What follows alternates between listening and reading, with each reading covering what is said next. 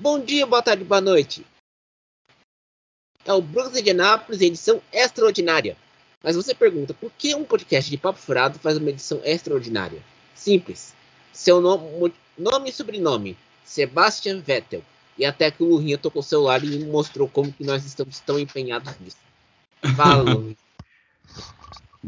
Boa noite, César. Essa notícia aí que balançou o mundo do automobilismo hoje dia 28 de julho de 2022, dia em que Sebastian Vettel anunciou que vai se retirar, vai se aposentar ao final da temporada da principal categoria do automobilismo. Eu como eu que tenho Vettel como o meu maior ídolo, né, dentro da Fórmula 1, eu que acompanhei o título, principalmente os de 2012 e 2013, eu, como um fã incondicional desse piloto alemão, eu me sinto com o coração partido. Mas é, essa aposentadoria, uma hora, ela iria acontecer. A gente só não queria que fosse agora, como queria que durasse, como durou a carreira do Kimi Raikkonen, está durando a carreira do Fernando Alonso. A gente sabia que esse dia ia chegar, só não imaginávamos ou queríamos que iria ser tão cedo. Mas vamos fazer as nossas considerações sobre este evento ao longo do podcast de hoje. Considerações dizendo o seguinte: uh, eu tenho uma amiga que é fã do Vettel. E ontem, a gente comentou isso ontem no, no podcast. Ela tá. Ela mostrou para mim o, a criação do Instagram do Vettel, o oficial. Aconteceu? Hoje, a, a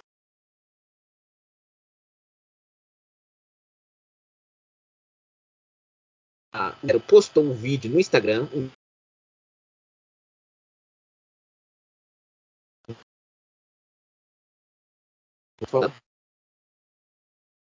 vi, o último título do Vettel foi naquele circuito indiano, de Bud, né?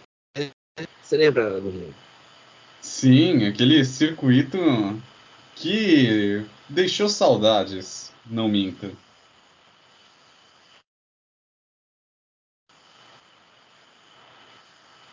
É, paciência de Bernie Eccleston. Mas continuando. e eu e ela é fã do Vettel. Tem uma amiga minha, Carol Pedroni. Ela criou o clube do Vettel aqui no Brasil, o The Vettels fizeram um bom trabalho. Com bom tempo isolado. de uma história. Quando o, no GP da Indy de 2013, eu trabalhava como redator do Vida de Paddock, que era um blog de esporte motor. Era é, o primeiro, minhas Você está falando do trabalhando como redator. Você está falando da São Paulo Indy 300 de 2013?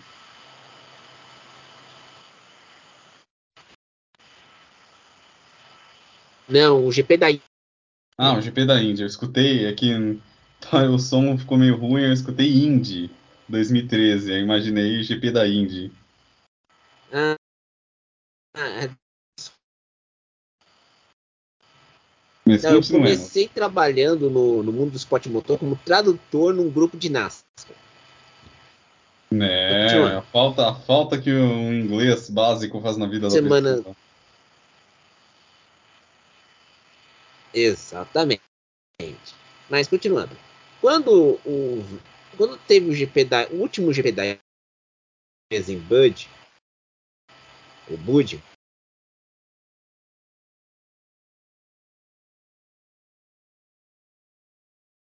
retom do SBT. Então não teria a série que eu assistia na madrugada, que é Fringe, na TV parabólica que na Nossa, essa série era demais, velho.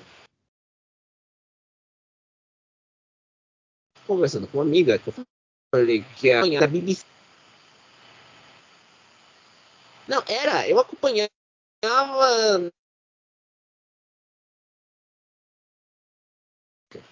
Então assistia pela madrugada, levantava cedo. Pra ver a, a série. Não tinha TV a cabo aqui em casa. Imagina. Ah, então. Oh, eu, foi, dormir cedo, levantar às três da manhã, comer, ver a série depois. Eu ia passá-la, amo tinha escritório ainda, para poder acompanhar o BBC Breakfast. Naquele... A primeira vez que comecei a ver a BBC Breakfast foi em 2013. Aí, não fui ver o calendário da BBC e eles iam transmitir o GP da não vendo a Globo. Então, eu fui ver, fui arrumar as minhas coisas, eu fui eh, colocar o relógio de pulso para despertar, despertou o computador da sala, era um computador, um PC antigo, e fazia aquele barulhão quando ligava. Você tinha, você tinha um medo de não acordar meia turma da tua casa porque você está levantando de madrugada. E nessa, foi no GP no GP da Índia, o último de 2013, eu comecei, eu vi a, a transmissão da BBC. E era, o Breakfast estava dando destaque para a questão da existência do Jack Straw de continuar em Westminster, no Parlamento Britânico, na Câmara dos Comuns. Fui ver o. Chegou na hora do treino, aquela música da BBC, o The Chan, do Fleetwood Mac. Nossa, transmissões. eu que sou apaixonado na, por Fleetwood na transmissão, Mac. Tu fala disso? Pô, eu sou. Sou. Eu adoro. Pô, Fleetwood Mac. Aí eu tava lá no. Eu tava vendo. Quê? Não, eu ia comentar, né, que. Pode falar, Lurinho. A maior, que a maior lição que se pode tirar de um. de um par de chifres é você fazer um disco com músicas fantásticas, como foi o caso do Rumors. Ah, sim, não é um par de chifres, foi uma chucharia na, na gravação. Os quatro membros não se entendiam. Se é que vocês nos entendem. Pô, se a gente contar aqui a história da, dos bastidores de Rumors, vocês ficam assustados, tá, criançada? É. Mas continuando. Quando eu, eu fui, liguei, eu combinei com uma amiga para assistirmos juntos o, o a minha muito agora tá, já é, tá casada a gente pegou numa fase bem difícil das nossas vidas. E eu, eu acordei fiquei vendo o pré-treino da BBC depois eu vi o treino. E depois no sábado como eu tinha levantado às três e pouco da manhã, cinco da manhã, eu fui, fiquei um pouco no computador para ver as coisas. A minha mãe tinha um exame para fazer. Só que no dia da corrida, no domingo, eu tenho que explicar. Na Índia, o fuso horário é quebrado, não é redondo como aqui no Brasil. Por exemplo. E, igual na Venezuela, por exemplo. É Venezuela, é quebrado. Então, eu quase perdi o GP da Índia naquela oportunidade. Aí eu levantei, consegui chegar a tempo de ver o começo da corrida, vi a corrida na BBC pela internet. Eu não ia ver pela Globo. Eu vi a corrida inteira e como eu tava, como o meu chefe Manauara eh, ele não ia fazer a Fórmula 1 e estava ocupado com prova na escola, eu fiz um, eu redigi o texto no título do Vettel em 2013, o último, que é aquela foto histórica dele é, venerando o carro. Que inclusive acabei de compartilhar no Instagram o vídeo desse momento. É. Só que o que aconteceu? Eu, com um amigo meu que era jornalista, falou: apaga tudo que você fez que você fez de graça, porque senão você não, é, você não ia entrar no mundo. Aí fiz a besteira de pedir de pagarem todos os meus textos no vídeo de Paddock aí as coisas mudaram. Eu, esse meu amigo, esse meu amigo parou de falar comigo. Eu comecei então a escrever por conta própria, por conta própria, criar meus blogs, criar as coisas. E foi assim, foi assim que eu fui acompanhando o Vettel, fazendo, pegando, fazendo pós-corrida, uh, fazendo. Eu já fui comentarista de GP do Brasil umas três, três, duas vezes três vezes, na verdade, 2017, 2018 e 2021. E eu, tô, eu fui feliz, porque todo o começo foi com o Vettel. Eu tava naquela fase da, da draga, você, você não tinha nada o que fazer no horizonte. E eu, quando você fica numa fase sabática, é uma porcaria, porque você não consegue criar algo. E foi nessa época, 2013, que comecei até hoje estar no mundo do esporte motor. Você, o, eu, eu, imagino que você, Lurinha, devia ter visto muita coisa do Vettel por causa daquela fase complicada que você tava, né? Sim, nossa, 2013 foi meu. Olha, César, não vou começar a comentar aqui, porque senão vou acabar chorando. Não, não, não, lembro, não, não, não, não, Aqui, da... a, a, aqui, não é o, o choro show, mano. Aqui não é sensacionalismo, fica tranquilo. que eu lembro do. do título, né, de 2012, que aconteceu numa semana horrível que tive no lixo da escola que eu estudava na época, e vi aquela disputa que ele largou do final do pelotão, cresceu todo mundo. É, e GP do Brasil de 2018. Caindo aquela chuva, que foi a despedida do Schumacher. Nossa, aquilo ali foi uma das coisas mais fantásticas que eu já vi em toda a minha vida com o Gearhead. É. E outra também, a gente tem que lembrar que a gente. O Lurinha tá, é mais profissional do que eu nisso. Mas a gente fez muita eu eu peguei eu, na minha era profissional sem ter salário, graças a Deus, porque pelo menos eu tenho uma, liberdade. Então, trabalhava vendo Vettel, vendo Alonso, Hamilton, Rosberg, vendo. Eu, eu posso dizer que os meus anos profissionais foram os anos mais fascinantes da minha vida. Louco. Porque foi a primeira vez que eu fiz uh, no Rio foi a primeira vez que eu comecei a trabalhar de fato com algo que eu não esperava ter afinidade. Eu era um leitor. Eu, quando, você passou essa fase em 2013, mas em 99 a fase era pior para mim na tua idade. Era pior. Então eu peguei a era do Mika Hakkinen, do Villeneuve, Montoya, Schumacher, Rubinho, mas eu não escrevia. Primeira temporada do Hélio Castro Neves na Penske. Não, não, eu peguei mais a Fórmula 1. A Indy na época eu não conseguia assistir. Não, mas não era no SBT a kart naquele tempo?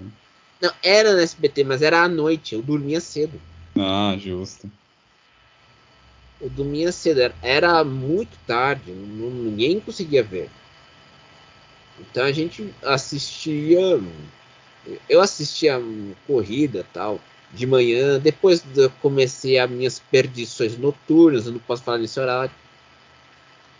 Aí foi assim que aconteceu. E depois, com a fase profissional, escrevendo em blog, depois criando blog, depois criando podcast, depois trabalhando, comentando com as pessoas. Ah, foi, foi, essa fase que eu tô até hoje. Mas é uma grande coisa que é aí está o espírito do esporte a motor. É você dar um rumo para a vida de pessoas. Exatamente. Nunca vai ser. Desculpa. Nunca vai ser só um monte de carros andando numa pista dando voltas em círculos. Exatamente. Então aí você percebe isso. Mas as notícias de hoje dão o seguinte: não se sabe se a Aston Martin quem será o piloto que irá no lugar do Vettel no ano que vem na Aston Martin. Sem contar que os pilotos, é, com a notícia que ele se aposenta, estão pedindo que ele seja embaixador, representante dos pilotos, até o termo era ambassador, para que ele possa é, intermediar as relações entre os pilotos e a FIA. E tudo mais, porque ele fala mais de segurança e ele é mais efetivo nisso, é mais levado em conta, levado a sério. Muito Lewis Hamilton hoje, quando comentado sobre a aposentadoria, falou que ganhou um grande amigo, um grande concorrente e até um grande aliado quando o Vettel uhum. Assumiu a bronca com ele nas lutas, nas, nas mensagens políticas em 2020 e 2021. A gente tem que lembrar aqui. Quando a, a Mercedes teve carro preto, preto para apoiar o Black Lives Matter e o Vettel começou a luta, sua questão de luta por direitos humanos, que é uma coisa louvável, como ele fazer o protesto na Hungria né, no ano passado, vestindo a camiseta com, as, o símbolo do movimento LGBTQIA+, em que, por causa da, da lei húngara que era contra é, o, grupo o LGBTQIA+, o grupo, e para nós aqui, vamos ser 10 corridas de Húngaro Ring até Yasmarina de despedida do Vettel. A grande verdade, César, é que é o seguinte: depois que o Vettel começou a ter aqueles problemas com a Ferrari, Sim. que assim, a ida, a ida o, é, é triste que eu vou falar agora, é uma comparação até idiota da minha parte, mas o que o o que ele, o que o Vettel viveu na Ferrari foi um relacionamento conturbado, um relacionamento abusivo. Uhum. Então, tava óbvio que quando ele foi para Aston Martin, aquele tesão, aquela aura que ele tinha em Fórmula 1 simplesmente já não existia mais, por mais que ele tava ali na Aston Martin para dar um impulso tanto para a equipe quanto para a carreira do Lance Stroll. Stroll. É e assim, e aí o, e a gente via, isso estava nítido que por mais que o Vettel tinha, tivesse conseguido aquele pódio no Azerbaijão ano passado, ele estava correndo só para cumprir tabela. Era um piloto só para cumprir tabela. Então, é, ele sai, eu acho, um piloto que conquistou quatro títulos, tetracampeão mais jovem da história, tetra piloto que conquistou uma, o, mais títulos em menos tempo com a menor idade possível, terceiro maior ganhador de GPs, não tem mais nada a provar para ninguém. A minha torcida é que ele vá, é que ele continue como piloto. Uhum. Ou seja, ele vá para o projeto da Aston Martin no Endurance com Valkyrie, chutando se você for muito mais louco assim, dá até para sonhar com o Vettel na Indy, que é um sonho que eu tenho porque pilotos alemães na Indy nunca tiveram tradi tradição e acho que a, a categoria tendo, a, tendo as temporadas fantásticas que está tendo, o Vettel seria uma excelente porta de entrada para a galera germânica, mas eu ainda que, mas por outro lado acredito que as chances do Vettel seguir no automobilismo elas são baixas, porque ele está concentrado uhum. em fazer outras coisas, como o ativismo dele, é, todas as questões extra-pista e essa questão dele ser embaixador né, da Fórmula 1. Então, eu acho que nesse. A minha torcida é para que ele seja piloto, mas eu tenho quase certeza que ele vai fazer coisas fora da pista. Eu acho que ele vai fazer coisas fora da pista muito melhores, sabe por quê? Agora Por que, que ele não. Porque ele não sendo mais piloto, ele vai ter mais liberdade e margem de manobra. Pensa bem, a gente comentou ontem se a gente pensava que iria fazer um protesto contra o Orbán por causa daquela declaração que o Orbán falou sobre é, a, o pós-ocidentalismo na Europa Ocidental. Eu, uhum. E ontem, depois que a gente gravou o podcast, eu fui dar uma olhada no noticiário alemão para ver o que, que o Orbán falou de fato. Ele quer falar uma pós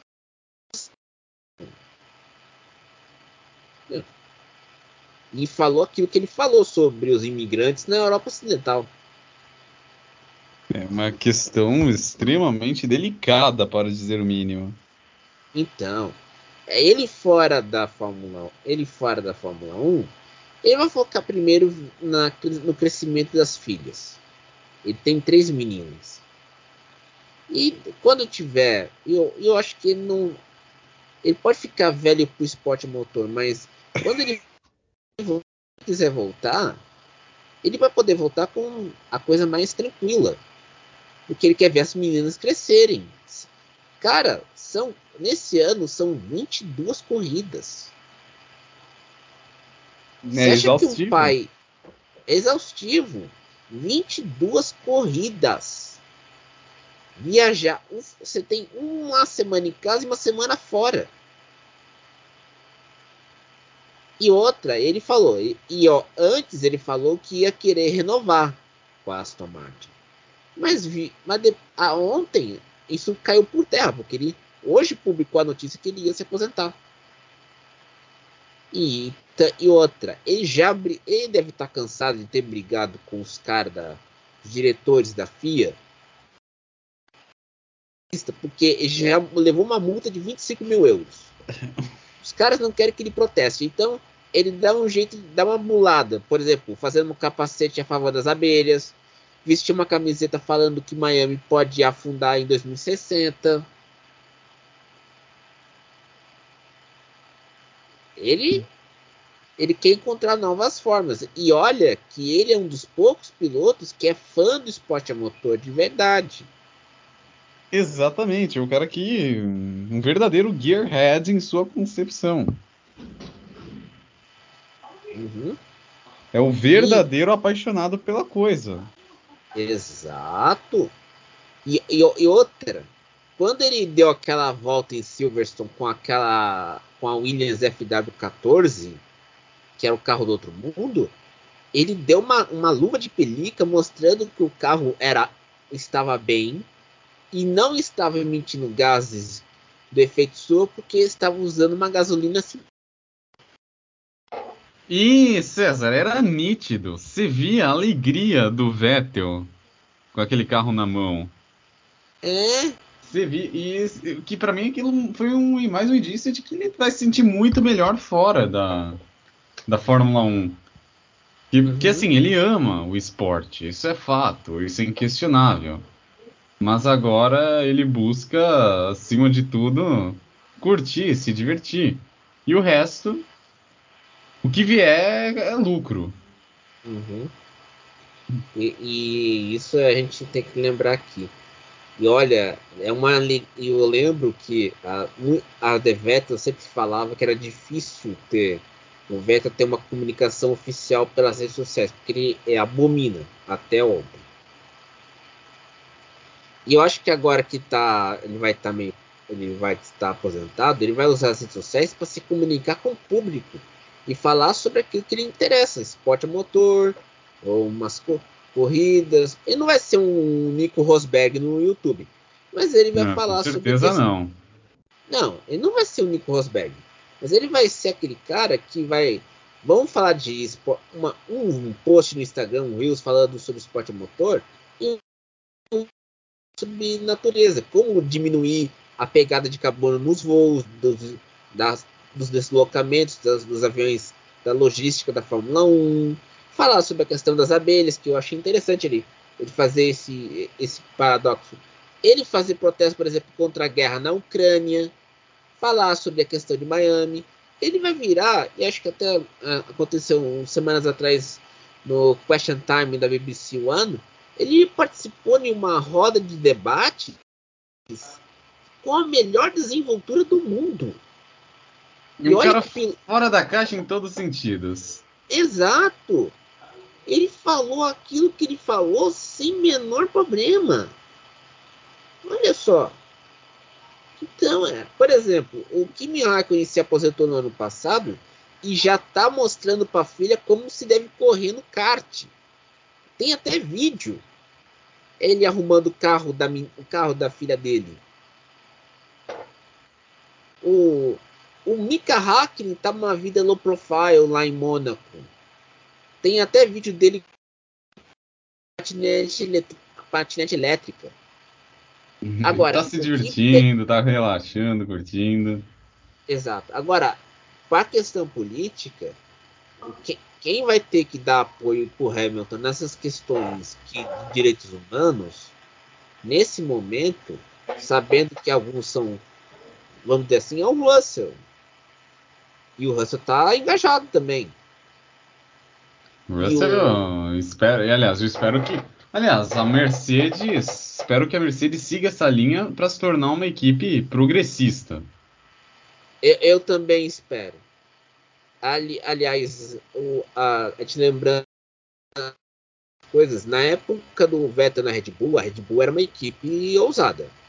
Não era dominada pelo pensamento arcaico do Helmut Marko.